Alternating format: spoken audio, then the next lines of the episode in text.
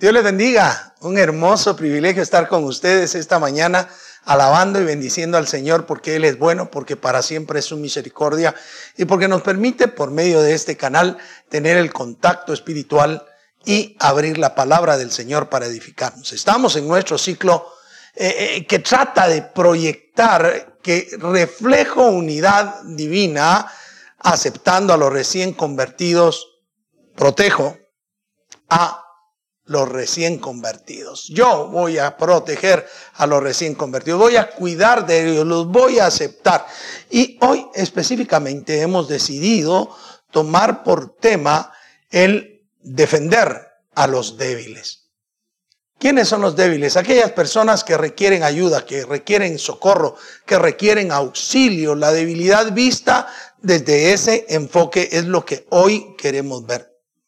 Hay diversas maneras de ver la debilidad. Ah, puede ser débil en cuanto a la salud, débil en cuanto a la economía, débil en cuanto a lo emocional. Y hoy necesitamos que cada uno de nosotros procuremos en el amor de Cristo Jesús proteger a los débiles.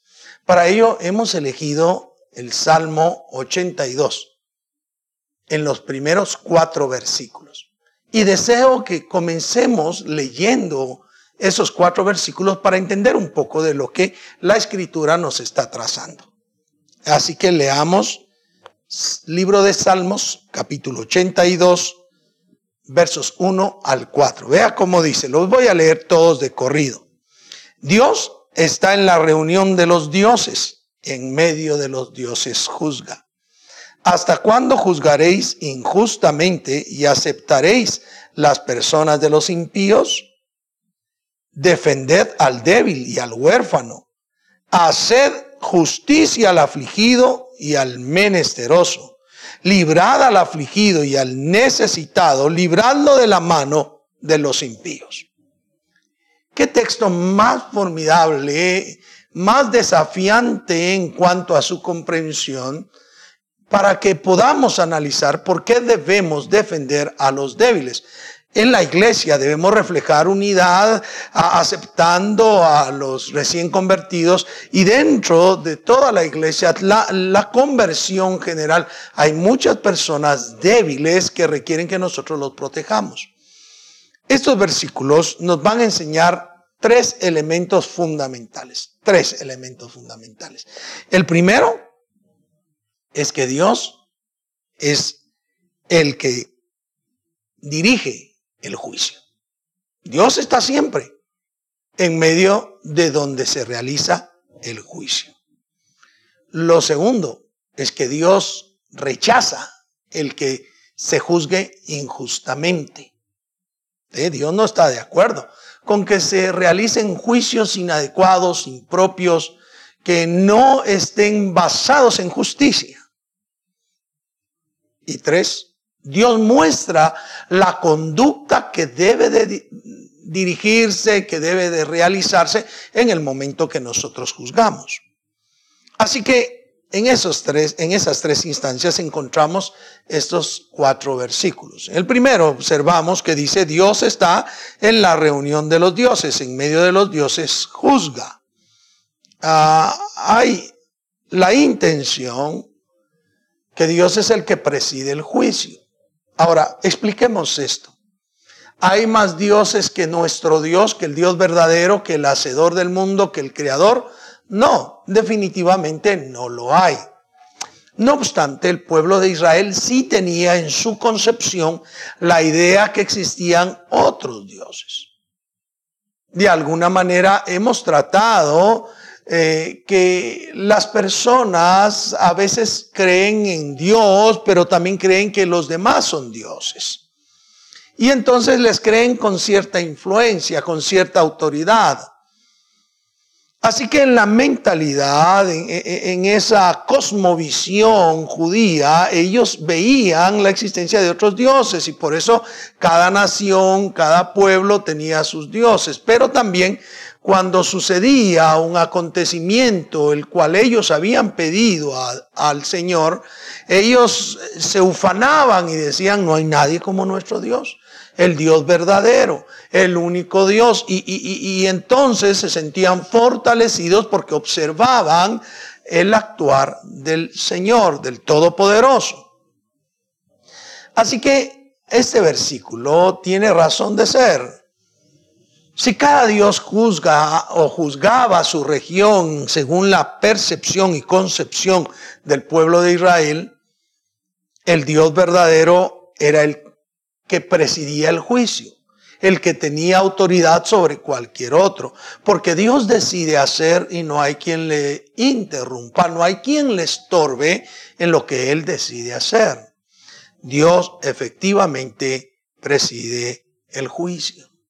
Por eso es que dice acá, Él está en la reunión de los dioses, aquellos que se reúnen a juzgar, aquellos que tienen la autoridad para juzgar y dice, ahí está cualquier nación, cualquier pueblo, cualquier tribu, cualquier lugar que tenga un Dios y Dios allí está tenido en medio de los dioses, pero Él, dice la segunda parte, en medio de los dioses emite juicio, juzga. Dios es el que juzga.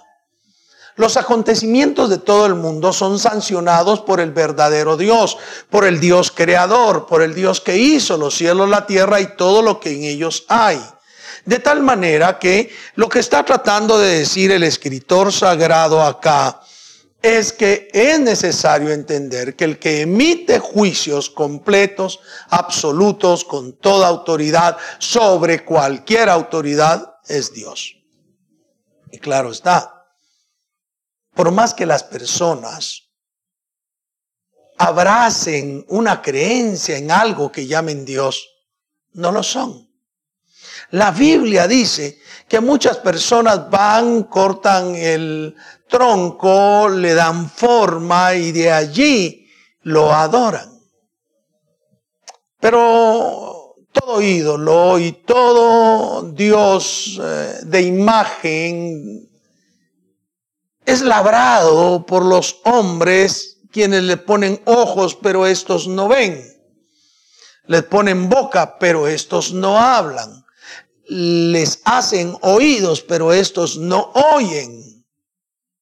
Les hacen nariz, pero no huelen. Les hacen manos, pero no palpan. La creencia de los juicios divinos sin considerar al Dios verdadero son una realidad en la sociedad humana. Cantidades de personas creen en deidades que no son Dios. De hecho es impresionante que si nosotros observamos la historia humana, constantemente surgen posturas de y nuevos dioses.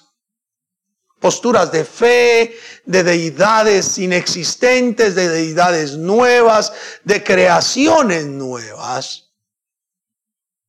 Pero la Biblia nos enseña que hay un solo Dios, un Dios verdadero. Él es el que preside el juicio. El escritor sagrado nos dice allí que Elohim, el Dios justo, es el que juzga. Eso nos está diciendo. Podrán haber mil cosas, mil llamados dioses y el Señor estará allí, pero Él presidirá el juicio porque Él hace juicio.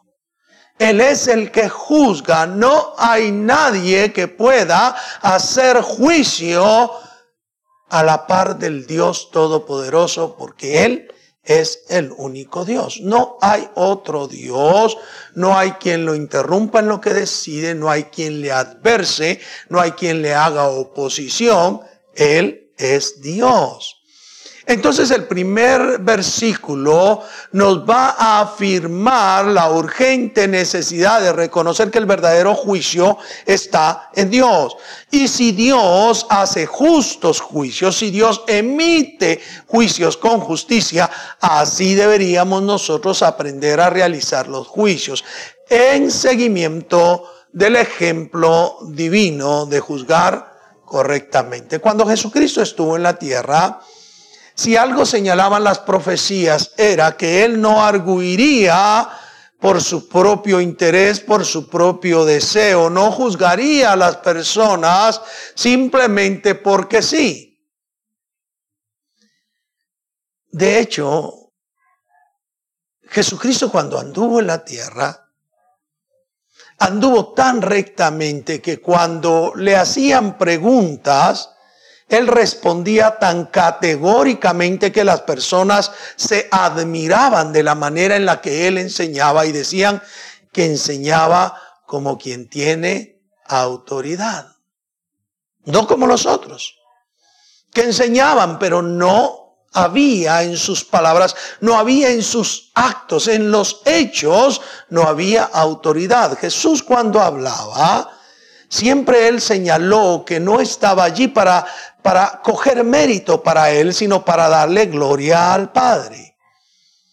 Pero emitía juicios correctos, justos, y eso, queridos hermanos y hermanas, amigos, amigas, eso es lo que nosotros debemos hacer en seguimiento a la forma en la que el Dios verdadero juzga.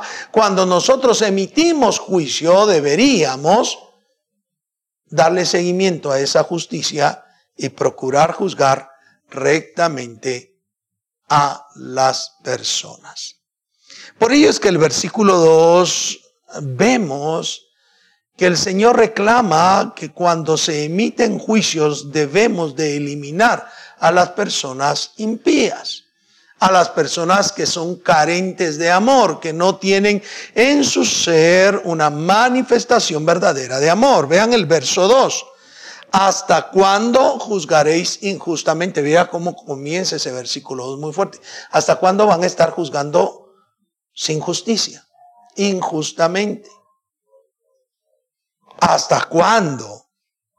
Y aceptaréis a las personas de los impíos. ¿Sabe?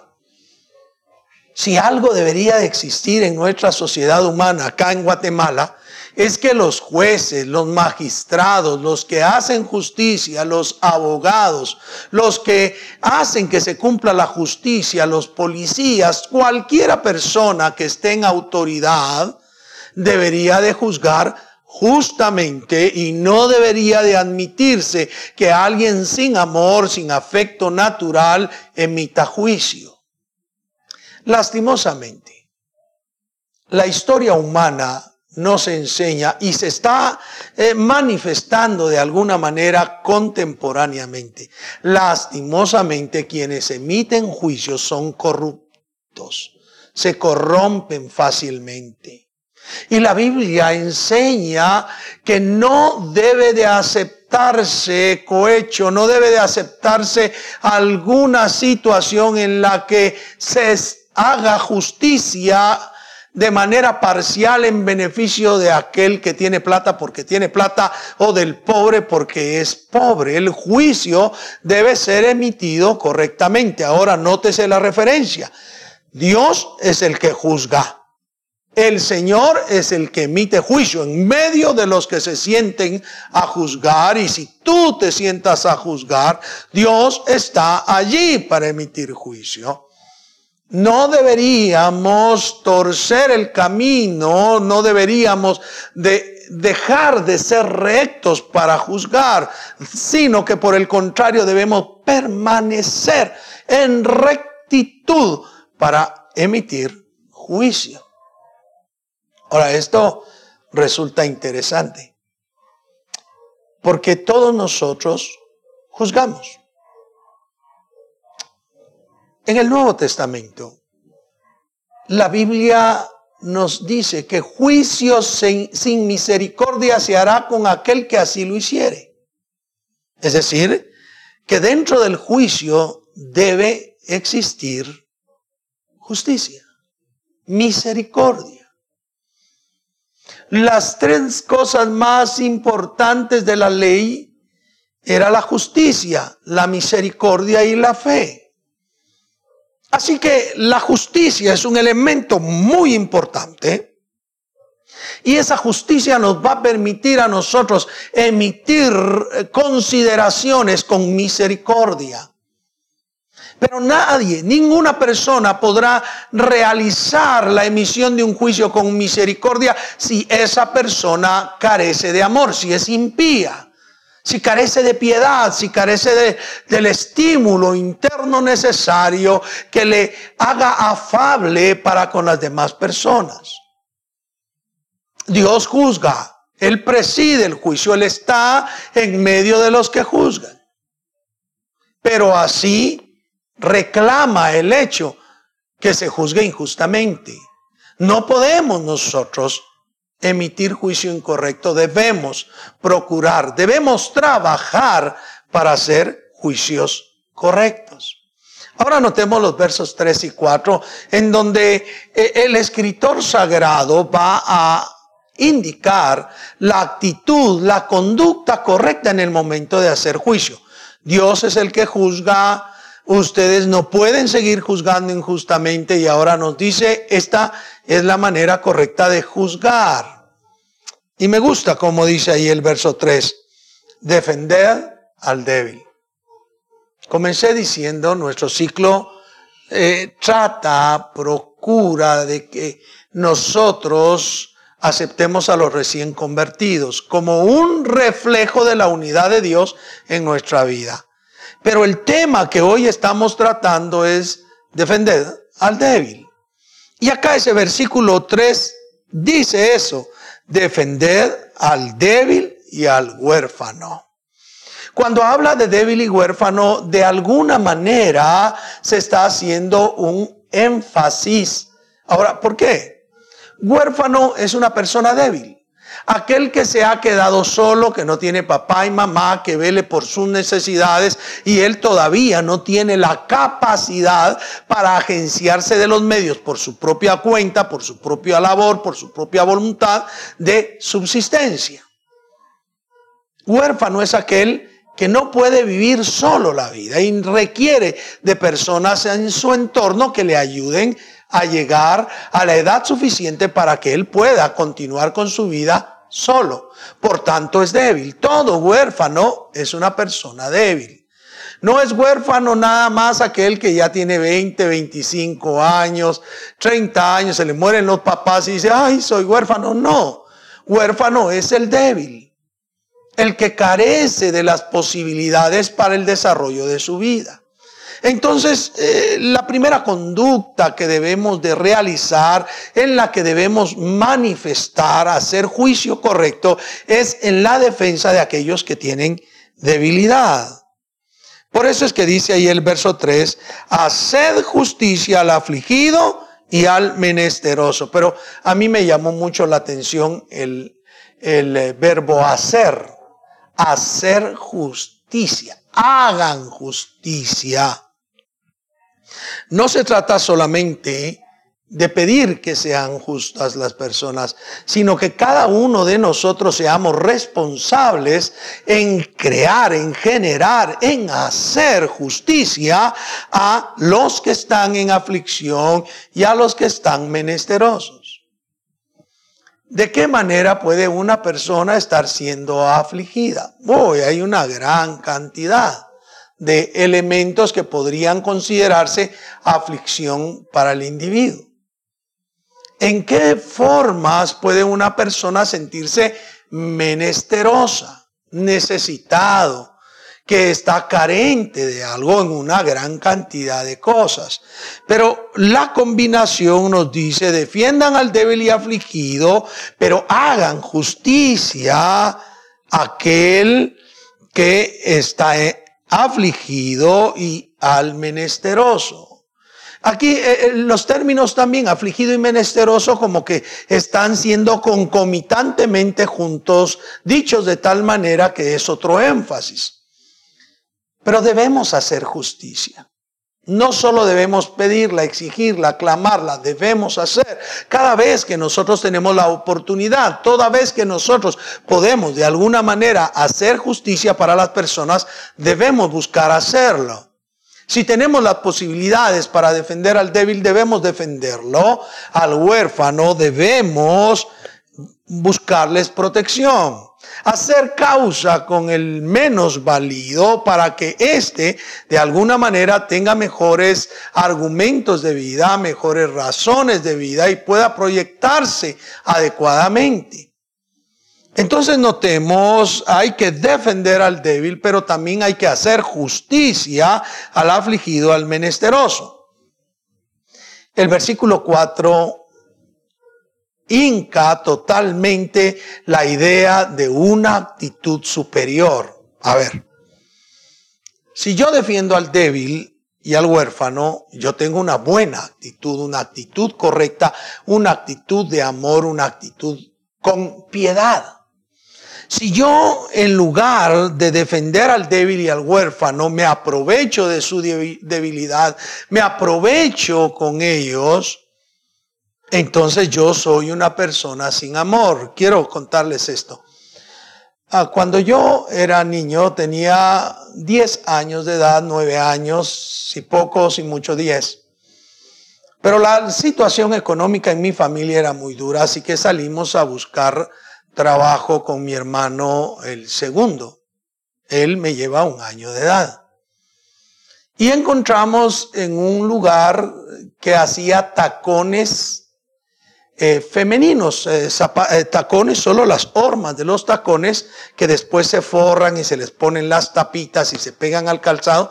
Ese era el trabajo del lugar. Nosotros pues preguntamos si había trabajo porque necesitábamos dinero. Aquella persona nos dijo, sí, fantástico, me parece bien, ustedes pueden venir acá, pueden crecer en la empresa y nosotros comenzamos a ir a trabajar. Hay un aparato que tal vez los que conocen un poco de carpintería podrán ubicarse, se llama canteadora. Sirve para afinar los cantos de las grandes trozas de madera. Pero allí habían dos canteadoras y una era muy específica para tomar el taco y darle vuelta. Y por un error mío, yo me lastimé la punta del dedo pulgar de mi mano derecha al darle vuelta. Por poco, si hubiera sido más profunda la herida o hubiera metido más el dedo, me hubiera amputado el dedo. El, el, señor, el dueño, cuando vio eso, dijo, no, ustedes no sirven para eso, nos sacó. Nosotros teníamos 10 días de estar trabajando con él y aparte que tenía mi dedo malo, eh, le preguntamos si nos iba a dar lo que nos debía y él lo que nos dijo es, ustedes vinieron a aprender, ustedes no merecen un solo centavo, ustedes me deberían de pagar a mí porque les di la oportunidad de trabajar acá. Y nos echó. Diez días después, con mi dedo malo, esa no fue culpa de él, pero sí fue injusto totalmente que él no solo no diera un solo centavo en beneficio nuestro, sino que me expulsara sin tratar de curar mi dedo porque mi dedo iba sangrando. Eso pasa en Guatemala. Cantidades de personas que contratan infantes y no les pagan que les pagan una miseria, se aprovechan de ellos en lugar de darles lo necesario para su vida. Y no estoy diciendo que los hagan ricos, pero sí debemos nosotros hacer justicia, porque las personas impías se aprovechan de los huérfanos, de los menos validos, para bien propio. Pero dice acá, libre al afligido y libre al menesteroso. Después de eso, fui y conseguí trabajo en un taller de enderezado y pintura en la zona 5. Hasta la fecha existe ese taller, es de apellidos Pais Urbina. Me encontré con un equipo de personas que me respetaron, que me dieron valor y aunque era pequeño, todas las semanas me daban cinco quetzales en pago por haber llegado a trabajar. Necesitamos que la situación en Guatemala cambie. Y usted y yo como hijos del Señor debemos de ejercer justicia, hacer justicia, liberar, defender a los débiles, proteger a los débiles. Y en las iglesias hay muchas personas débiles, explotadas. Hermanos que contratan personas para hacer el oficio doméstico, les explotan y los dejan trabajando allí en sus casas el día domingo mientras ellos van a buscar la congregación no haga justicia, debe de hacer justicia y debe liberar a aquel que está siendo oprimido de la mano de los impíos. Aquellas personas sin afecto, sin amor, abundan en Guatemala. Pero usted y yo que hemos nacido de nuevo, que hemos sido comprados con la sangre de Jesús y que nos perdonó los pecados a pesar de nosotros mismos y extendió sus manos para darnos la oportunidad de la salvación, debemos trabajar en defensa de los débiles, en protección de los que están eh, siendo lastimados, ofendidos. Debemos hacer justicia. Debemos hacer que los impíos no se enseñoreen de las personas débiles. Y allí en la iglesia, queridos hermanos y hermanas, debemos evitar la injusticia. No nos aprovechemos de nadie. No explotemos a nadie. Por favor, en el nombre de Jesús, cambiemos la actitud, porque Dios es el que juzga justamente, porque Dios es el que hace juicio y Él espera que tú y yo hagamos un juicio adecuado, correcto, para la gloria de su nombre. Es importante que la iglesia cambie. Y desde el lugar de influencia tuyo, donde estás, ahí a partir de tu casa, de mi casa, debemos comenzar a ejercer justicia, defender a los débiles, ayudar a los menesterosos, hacer justicia a los que están siendo lastimados, heridos y librar de la mano del impío a aquellos débiles. Espero que Dios te haya dicho algo. Espero que te sientas tan desafiado como yo a ser un cristiano que sigue los lineamientos de la justicia de Dios. Un cristiano que cambia las cosas. Te invito a que ores conmigo. Padre, gracias por tu amor, misericordia y fidelidad, por este desafío en tu palabra. Obra en el corazón de cada uno de, de nosotros. Toca nuestro corazón, cambia nuestro corazón, que tengamos amor y defendamos a los débiles para mostrar la unidad, para reflejar la unidad y que recibamos a esos nuevos convertidos como esos débiles que necesitan nuestra protección. Gracias por ayudarnos en ello. Te lo agradezco en el nombre poderoso de Jesús. Amén y amén. Bien, ha sido un hermoso privilegio estar con ustedes. Este desafío espero que nos haga meditar en la urgente necesidad que tenemos que la iglesia del Señor Jesús sea precursora de justicia conforme Dios hace juicio. Dios te bendiga. Dios te guarde. Hasta la próxima.